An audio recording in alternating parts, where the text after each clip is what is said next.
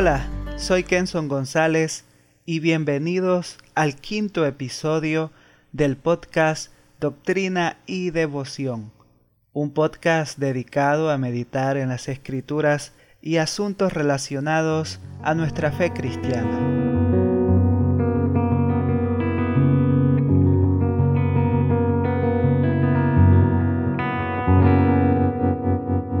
Con este podcast inicio una serie en la cual estaremos meditando en el libro de Salmos. Conoceremos de qué trata cada salmo y sus implicaciones para nuestra vida diaria. Hoy comenzaremos por el Salmo 1. El primer salmo es uno de los salmos más conocidos, si no quizás podríamos decir que es el más conocido en todo el libro de los salmos, y con razón ya que se erige como una magnífica puerta de entrada a esta extraordinaria colección antigua de versos hebreos. El Salmo 1 es un salmo práctico. Carlos Spurgeon dijo al respecto del Salmo 1, este salmo puede considerarse como salmo prefacio, ya que viene a ser un resumen del contenido completo de todo el libro de los salmos el deseo y propósito de su autor es enseñarnos el camino a la bienaventuranza y advertirnos de la destrucción segura que aguarda a los pecadores, una suerte de texto clave sobre el cual sustenta su mensaje divino todo el conjunto de los demás salmos. Basilio de Cesarea, en una de sus homilías sobre los salmos, dice respecto al Salmo primero. El Salmo primero es la base que sustenta todo el edificio del Salterio.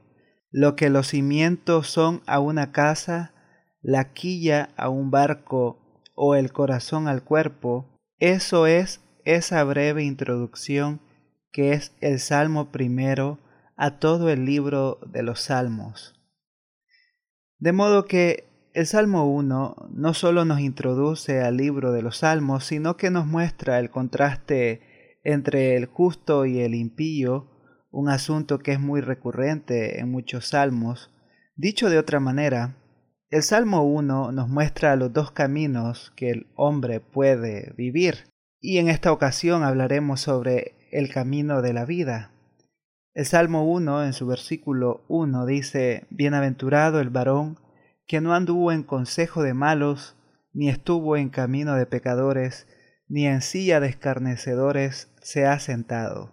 La primera palabra que el Salmo 1 nos muestra es bienaventurado, la cual puede traducirse como feliz o dichoso. Esta palabra la encontramos 26 veces en el libro de los Salmos.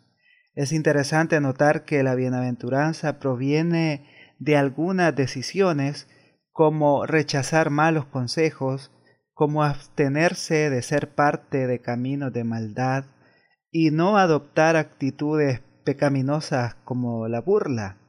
James Boyce comenta, es difícil creer que las frases no están diciendo que el camino de los impíos es cuesta abajo y que los pecadores siempre van de mal en peor. Fin de la cita. Por lo tanto, el salmista nos muestra que aquellos que no siguen el camino de los impíos son felices. Por cierto, es un camino que va de mal en peor. Pero, ¿en qué más consiste el camino de la vida? El salmista escribe, sino que en la ley de Jehová está su delicia, y en su ley medita de día y de noche. Será como árbol plantado junto a corrientes de aguas, que da su fruto en su tiempo, y su hoja no cae, y todo lo que hace prosperará.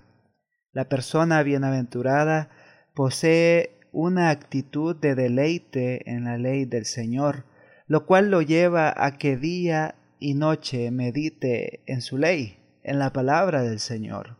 Hay un deseo ferviente de la palabra de Dios en todo aquel que ha conocido al Señor. Anhela aprender, anhela escuchar, y memorizar las escrituras con constancia. Donald Williams comenta ¿Cuál es la respuesta de Dios a la seducción de Satanás? su respuesta a las ilusiones del mundo, revelación, Torah. La palabra de Dios es el camino a la bendición. Debemos deleitarnos con esa palabra como lo hizo el peregrino de Juan Bunyan, que se apresuró a alejarse de la ciudad de la destrucción, sosteniendo su Biblia y gritando vida, vida, vida eterna. Fin de la cita. Debemos deleitarnos en la palabra y nuestro deleite aumenta y es satisfecho cuanto más tiempo pasamos leyendo y estudiando la palabra de Dios. Se oye decir que algunos aman a Dios y su palabra, pero muchos de ellos no leen las escrituras, no están familiarizados con el texto sagrado. Es una triste realidad, la cual es muy frecuente, pero que el Señor nos ayude a entender lo importante que son las escrituras para nuestras vidas y el gran beneficio que produce en nosotros. Finalmente el salmista describe el camino del justo, el camino de la vida, como un árbol fructífero. Ciertamente deleitarnos en la palabra de Dios nos lleva al temor de Dios y a vivir para Él. Eso produce una vida rica en fruto del Espíritu.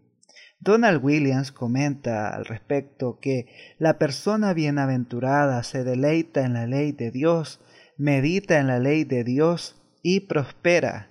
Guiados y custodiados por la palabra de Dios, viviremos en plenitud y bendición como un árbol firme y fructífero, profundamente arraigado contra los vientos del cambio.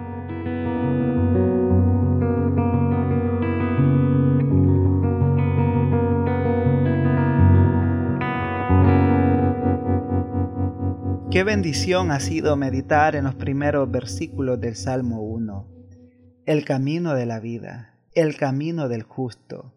Estos versículos nos inspiran a alejarnos del camino del mal y a buscar las escrituras diariamente. En nuestros tiempos, muchos cristianos han cedido al pragmatismo y a ser abiertos a ciertas actitudes pecaminosas pero por lo visto en el Salmo 1, nos damos cuenta que si seguimos a Cristo, viviremos sujetos a su palabra y nos deleitaremos en ella.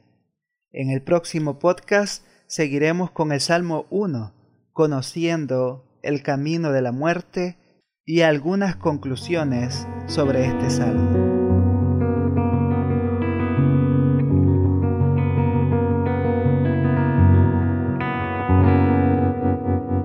Gracias por haber escuchado este podcast.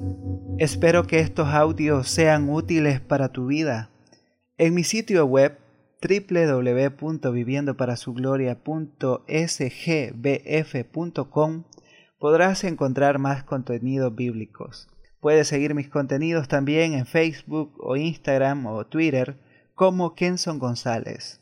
Ha sido un gusto compartir contigo Será hasta la próxima que nos volvamos a encontrar en el podcast Doctrina y Devoción.